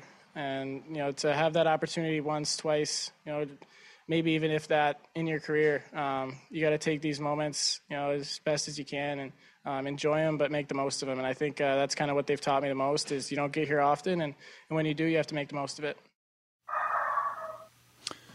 Bon, on a entendu les, euh, le chien de Yannick et également les joueurs du Canadien. Les chiens oh, de Yannick, chien c'est comme une grand-père. C'est mon chien à moi, Martin. C'était celui à Gilbert? Ah ouais, D'habitude, à 13h, c'est le chien à Yannick. Je suis désolé. Normalement, le chien à Yannick, c'est un horloge grand-père. 13h, c'est son heure. Mais là, je m'excuse, Yannick. Je, je, je, et je m'excuserai à ton chien également. Non, toi, tu as le droit. Ben Sherratt a parlé de comment il a passé, euh, comment il a fait pour euh, tuer la pénalité de chez Weber avec tout le temps qu'il a passé sur la glace. On ne pense pas à ça quand on est sur euh, la patinoire. Tout ce qu'on veut, c'est éliminer la pénalité. au sujet de Corey Perry, c'est un leader, c'est un des meilleurs de la Ligue depuis des années, un des meilleurs marqueurs. moi, ce que je retiens de lui, c'est son amour pour jouer la game. D'ailleurs, j'ai une question à propos de ça, Gilbert, tantôt. après ça, on a eu Cole Caulfield qui a parlé de dire, ben, je joue bien sûr le meilleur hockey, le meilleur niveau de hockey de ma carrière on le comprend donc. Il est rendu en finale de la Coupe Stanley, pauvre. Euh, au sujet de Josh Anderson, il dit il fait un bon travail, il frappe, il patine, il est partout. Euh, il dit nous, on, se nourrit de ce qu'il amène sur la patinoire et sur l'opportunité de jouer en séries éliminatoires, un peu comme pour euh, Corey Perry. Ben, il a dit écoute, de ce que je comprends, on a une ou deux, choix, deux chances peut-être dans une vie de participer à la finale de la Coupe Stanley, donc tu es aussi bien d'essayer d'en sortir le mieux ou le plus possible. Ce que j'ai te demander, Gilbert, c'est le commentaire de Sherrod sur Corey Perry. À un moment donné, moi, j'avais appris euh, quand il était à Anaheim que c'était pas euh, capitaine, je m'entraîne l'été. Euh, il était un peu old school de, hey, moi, je suis Corey Perry, déjà été MVP, je me mettrai en shape aucun entraînement. Et avec tout ce oh! qu'on entend sur le bon professionnel qu'il est, t'en as-tu connu bien des joueurs dans ta vie qui étaient un style puis qui ont changé à un moment donné parce qu'ils ont vu à quel point ils étaient chanceux de, de, faire ce qu'il faisait dans la vie? si on prend ce que j'ai entendu sur Corey Perry et ce qu'on entend présentement, il y a eu un changement dans sa vie à un moment donné. Ben écoute, euh, c'est sûr que lui a commencé quand même, ça fait longtemps. il a commencé quoi, 2003-2004 dans ces années-là. ça fait longtemps qu'il joue. peut-être qu'en 2003-2004, peut-être euh, l'entraînement était quand même pas mal sérieux rendu là, mais euh, c'est peut-être pas autant qu'aujourd'hui. Puis plus tu vieillis, là, ça, c'est un commentaire que tu passes quand tu es jeune. Puis tu penses que tu es invincible, puis euh, tu, peux, euh, tu peux sortir toute la nuit, puis le lendemain matin, tu es en top shape, puis il n'y a pas de problème. Quand tu prends de l'âge, tu penses pas tout à fait de la même façon, puis tu prends plus soin de, toi, puis euh, tu fais plus attention, puis tu coupes un peu tes portions, puis tu essaies de, de, garder ton poids. Puis, euh, non, non, mais c'est vrai, les gars. Même, Je trouve ça bon. non, non, mais c'est vrai, mais moi, j'ai toujours été, euh, j'ai toujours été un gars, d'entraînement, tout ça. Puis, tu sais, à, la fin de ma carrière, tu sais, c'était. Comparativement, mettons, 81 à 92, le hockey était plus vite en 92. Fait que, tu sais, au lieu de jouer à 205 livres, j'essaie de jouer à 197, 198, 199, tu sais, en entour de ça. Puis, tu sais, d'avoir euh, tous les avantages sur ton côté, tu sais. Puis, euh, c'est ça, il faut que tu t'adaptes avec, avec le temps. Puis, euh, si on recule les années 60 puis 70, ben, écoute, les gars arrivaient deux semaines avant le camp d'entraînement, faisaient un petit peu de jogging, puis, tu sais, trois, quatre étirements, là, toucher aux orteils, puis on la visite, puis on commençait, on commençait le camp d'entraînement, puis les, gars se mettaient en forme pendant le camp d'entraînement. Ils arrivaient avec un 15-20 livres overweight. Non, mais c'était ça dans se le temps. Se touchaient les orteils. Ben, tu sais, le fameux, le fameux, euh, le fameux étirement là, que descends, tu là, tu sais, dans les années, dans les années 60-70, là, tu sais, le fameux stretch, là. Euh, c'est ça, là. Euh, à cette c'est complètement différent. À cette il y a des. Écoute, ils ont des nutritionnistes, ils ont des, ils ont des, ils ont des préparateurs physiques, ils ont des, ils ont des entraîneurs personnels. Sais, dans le temps, les gars, là, on s'entend, puis moi, ça fait pas 100 ans, là, mais ça fait quand même 40 ans là, que j'ai commencé avec, avec le Canadien. Tu sais, ils nous envoyaient un, trois, feuilles, là, trois feuilles de cartable là, qui nous envoyaient dans la malle là, avec, des, avec des exercices à faire là-dessus. Là. OK, tu peux faire ça, ça, ça, ça, ça, ça, ça. Ben, tu faisais, tu faisais ce que tu pouvais faire là-dessus avec l'équipement que tu avais. Et puis, si tu n'avais pas d'équipement, je regrette, mais les gars, là, moi, les boys, là, euh, arriver au camp d'entraînement, puis euh, voir des gars pas capables de faire 10 push-ups, j'ai déjà vu ça, là. Pas capable de faire. Euh, pas. Non, non, mais écoute, là, pas capable de faire un chin-up, là, j'ai vu ça aussi, là. Euh, ça a changé le là, vraiment. Là, les gars, il y avait des gars qui s'entraînaient pas, puis ils étaient quand même assez forts physiquement, naturels pour, euh, pour passer à travers, puis il y assez de talent, mais ça ne marchera plus aujourd'hui, ça, les gars. Ça te prend, ça te prend le, les petits avantages que tu peux avoir sur ton côté. Aujourd'hui, tu vois pas ça, un joueur qui fume la cigarette, là, mais des années 70, c'était commun, il y en avait plein. Hey, hey, Yannick, Yannick, Yannick, au forum, là, au forum, là, pendant les matchs, là, il y avait une petite chambre là, où il y avait trois, quatre chaises, puis il y avait une machine à café là-dedans, puis c'était comme. C'était collé sur, sur dans le vestiaire, puis il y avait une porte, la porte était toujours ouverte. Quand on, entre les périodes, on arrivait là, on, mangeait, on prenait un verre d'eau, on mangeait des bouts d'orange. On voyait la boucane sortir vers la porte parce qu'il y avait trois, quatre gars qui allaient fumer dans, dans, dans, dans la petite chambre. Quand le coach arrivait, le coach arrivait pour, euh, pour euh, dire ses recommandations pour la deuxième période. Les gars sortaient, ils venaient juste d'écraser une cigarette dans le cendrier, puis ils semblaient s'asseoir pour écouter le coach. Ah non, mais ça a changé. Le hockey, les gars, là, ça a changé. c'est fou. Ah non, c'est fou. C'est un autre monde, là. C'est un autre monde. On est, à, on est ailleurs. Hey, Gilbert, tu me disais que dans tes sujets ce matin, tu avais envie de nous jaser un peu de Josh Anderson. Tu as bien aimé ce que tu as vu de lui dans le dernier match. D'ailleurs, les gars en ont parlé là, dans, les clips il y a quelques instants. Je pense que tu un bon fit avec les deux jeunes, hein? Absolument. Moi, j'aime beaucoup, beaucoup Josh Anderson. Puis euh, Josh Anderson est très efficace quand il au filet. Crée tellement d'espace. Puis, c'est un gros bonhomme, c'est un bon patineur. C'est rare que tu vas voir un gars de 215, 220 livres être aussi euh, rapide sur patin, puis il est capable de décoller rapidement ou tout ça. Puis, tu sais, il y a une belle touche de marqueur, puis il faut qu'il soit impliqué près du filet comme ça. Puis, euh, écoute, il crée de l'espace, il crée de l'espace, les gars l'aiment, puis vraiment, là, euh, c'est un bon fit avec, avec ses coéquipiers. Puis, on, on, en parle, on en parle, mais quelle acquisition de, Marc Bergevin aussi. Là. Moi, moi, Josh Anderson, là, chapeau chapeau vraiment, là. Puis euh, c'est, le genre de joueur là, que, que, que tu aimes avoir sur ton club, que tu aimes avoir comme coéquipier. C'est pas le meilleur joueur défensif. Des fois, il y a des crampes au cerveau. Mais quand tu penses qu'on a eu pour Alex Galchenyuk, Josh Anderson, je suis très content. Par contre, je pense que c'est avec toi en plus qu'on avait parlé, Gilbert. Kanyami, quand ça va bien, ça va bien. Quand ça va pas bien, il a peur de faire l'erreur, puis il est tout le temps en train de revenir vers ses défenseurs. Si tu as un Josh Anderson qui part sur le fly, ne pas à rondelle. Là, tu peux être sûr qu'avec Suzuki, il y a des chances d'avoir la passe sur le tape en plein envolé, en plein sur le swing de partir. Et ça, là, c'est jour pour la nuit pour Josh Anderson de partir arrêté ou de partir en, sur le swing. Là, Absolument. Écoute, c'est frustrant pour un joueur d'avant. Puis moi, comme défenseur, mettons que j'avais pas vu mon allié puis il fait pas une passe. Les gars n'aiment pas ça. Les gars boudent. Hey, give me the puck, give me the puck. Puis ça chiale, rendu au vent, tout ça. Puis Josh Anderson, là, en pleine vitesse, là, avec son air d'aller, surtout à cette heure, qui n'a pas de ligne rouge en plus, là, va dire affaire, il est dur à arrêter en tabarouette. Puis Suzuki, c'est, le meilleur passeur du côté, euh, du côté du Canadien. C'est un gars extrêmement intelligent. Puis écoute, ils, se connaissent très bien. Et puis Suzuki est capable de passer des petites passes soulevées, des passes sur le revers. Vraiment, c'est vraiment un bon fit, les deux ensemble. Puis euh, la belle chose là-dedans, les gars, c'est que Suzuki a 21, puis Josh Anderson, il a quoi, à 24, 25? Fait que, euh, ils vont être bons pour un mot du bout ensemble, puis ça, c'est le fun. C'est le fun pour l'avenir du Canadien. Gilbert, euh, parmi tes sujets, bon, Anderson, on en a parlé, c'était euh, un bon changement. Euh, par contre, Tyler Toffoli, puis là, il y a beaucoup, beaucoup de gens qui ont envoyé des commentaires également là-dessus. Ça prendrait un petit réveil offensif. Il me semble ça fait longtemps qu'il n'a pas marqué, puis il me semble qu'il pourrait nous en donner un, petit peu plus, à moins qu'il soit blessé. Mais il me semble que Toffoli, là, en série, c'est so-so un peu. Absolument. Écoute, euh, c'est sûr qu'on va, on va l'envoyer sur la glace euh, des fois en fin de match parce que c'est un gars qui est quand même assez fiable c'est pour protéger une avance. On l'a vu euh, quand même assez souvent aussi là, quand le club adverse attire le gardien de but, mais les gars, il faut qu'il mette dedans. Là. Lui, il est là pour la mettre dedans. Il faut que quand il y a une chance dans l'enclave, une bonne chance de marquer, il faut, faut, faut qu'il rentre. Je ne dis pas qu'il faut qu'il marque à chaque fois, mais tu sais, il n'y a pas de but encore. il faut absolument là, que, que ce gars-là contribue. Tu peux pas si le Canadien a une chance de battre le Lightning de Tampa Bay, ça prendrait un réveil offensif de Tyler Toffoli. C'est bien beau les autres, euh, tu sais, Anderson, Suzuki, euh, Caulfield, euh, c'est bien beau ces gars-là. Mais en même temps, ça prend un gars comme, comme Toffoli qui est capable de marquer des buts, qui va t'en marquer. Et souvent, là, ça marche pas, puis mettons, les choses roulent pas, pas rond sur ton côté, mais tu as une chance de marquer, tu mets dedans, ça change la game de bord. Puis euh, souvent, on va avoir besoin de buts comme ça. Probablement qu'on va avoir besoin de buts comme ça si on est pour pousser la série plus loin. Là. pour lui, ça serait un, une affaire. Le timing ce soir pour, qu'il se réveille, là, qu'il en mette une coupe dedans, ce serait parfait. Parfait, parfait, parfait. Non.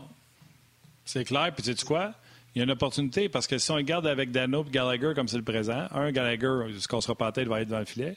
Et deux, on ne veut pas y mettre pointe puis Kucherov devant eux. Fait qu'il euh, ne sera pas obligé de surveiller qui que ce soit. Fait que ça se peut qu'il ait la ligne à Cirelli ou la ligne à Gourde devant lui, puis qu'il soit capable d'en profiter puis de marquer un but. C'est un autre bon point de Duchamp.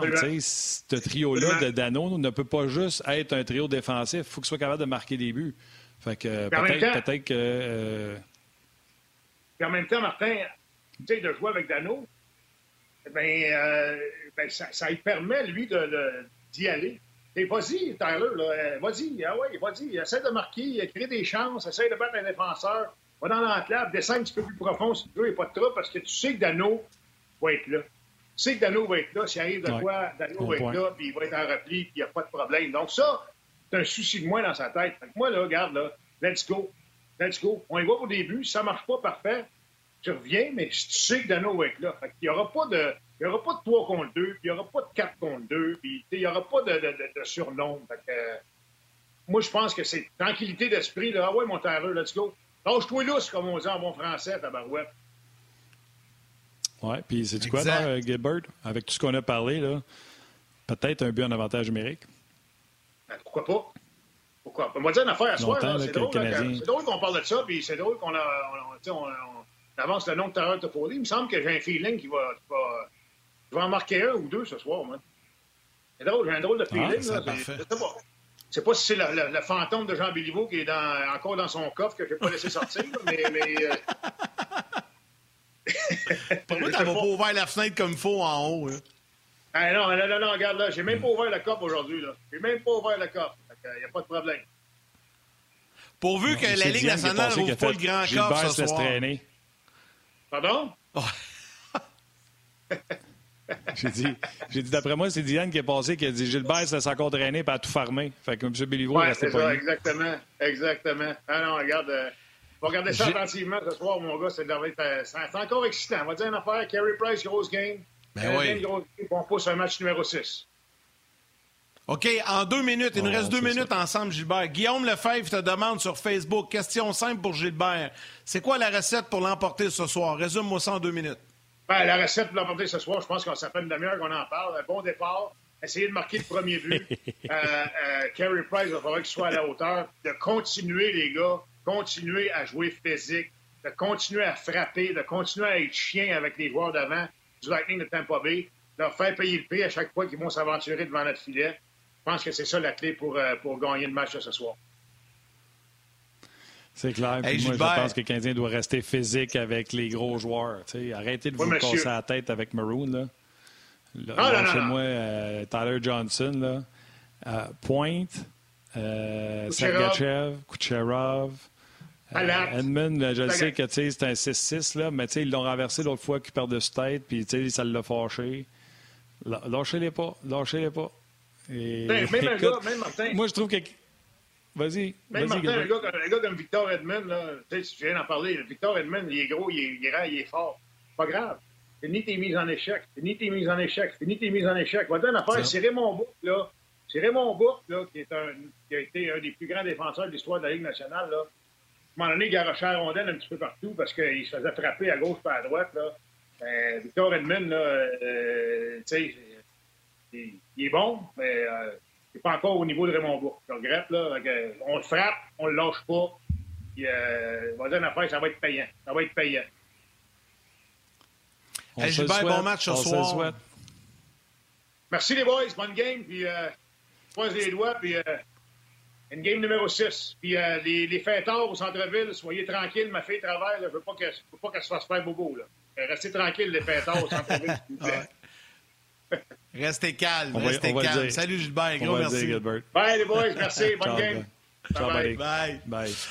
Alors, rappelle, euh, j'aimerais rappeler aux gens que dans quelques instants, c'est Pierre Houd qui s'installe avec édition euh, Coupe Stanley de hockey 360 jusqu'à 16h, suivi de Max et Bruno à 16h. 16h30 entre deux matchs euh, avec Luc Bellemare et Gaston Terrien. 17h le 5 à 7.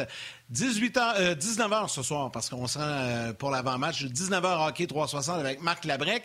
Après le match, vous avez deux options. L'antichambre sur RDS avec Luc Bellemare ou l'après-match de Danick Martineau sur le web rds.ca avec Danick et ses invités également ce soir. Donc, c'est pour la programmation de RDS très complète.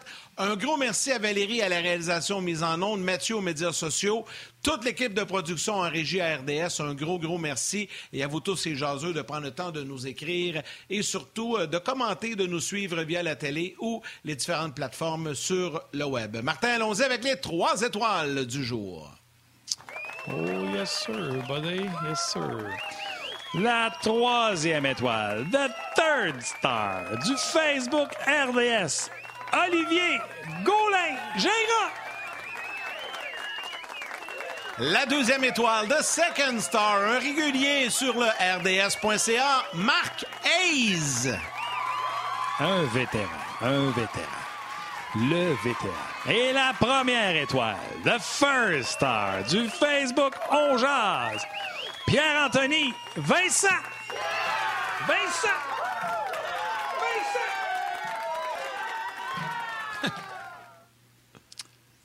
Incroyable. Ouais, gros match ce soir. Gros match. Hey, pour les gens qui ne savaient pas euh, ce que Gilbert voulait dire, tantôt, sa fille travaille à la police de Montréal. Donc, il disait Ma fille travaille ce Ouais. soir, soyez tranquille. C'était euh, l'allusion de euh, Gilbert Delorme. Savez-vous quoi? Rendu où ce qu'on est rendu, là, j'espère que tout le monde souhaite que le Canadien puisse revenir. Ton plutôt, il trouve que le show est assez duré. Ouais. Euh, Ouais, ouais, là, il le Canadien pourrait rapporter ça. Le Canadien pourrait rapporter ça à Tampa. Puis, tu sais, on serait encore dans le Ah, ben, tu sais, le Lightning n'a pas sorti. Et là, on tomberait dans des matchs 6 et 7 qui seraient vraiment, Yann, Ah, ça serait le fun. d'une Ben oui, amplitude ben incroyable. Parce que là, on est encore dans le David contre Goliath. euh, mais si tu ramènes la série à un seul match d'écart, ça change tout pour le Canadien de Montréal. Carey Price a été meilleur dans le match 4 que dans les trois premiers ensemble. Il a encore un Ouais. autre niveau pour arriver au niveau du Carey Price contre Vegas, le Carey Price contre Winnipeg, le Carey Price contre Toronto. Et, et j'y crois à ça. Je crois que les changements avec les trios, avec le trio d'Evans, avec le trio de, de, de Dano, ça va compliquer la tâche du côté euh, du Lightning de Tampa Bay, qui, eux, ils ont un trio qui ne veulent pas jouer contre euh, Dano, et c'est celui de pointe. Donc, avec Dano et Evans, ça pourrait changer la donne. Fait que je nous le souhaite. Je te le souhaite. Je le souhaite à tout le monde. C'est à 20h ce soir. N'oubliez pas l'antichambre immédiatement après. Go, Habs, Valérie, go. tu l'as dit. Un gros merci. Merci, mon chum. Prends soin de toi. Je t'aime, puis on se rejase demain.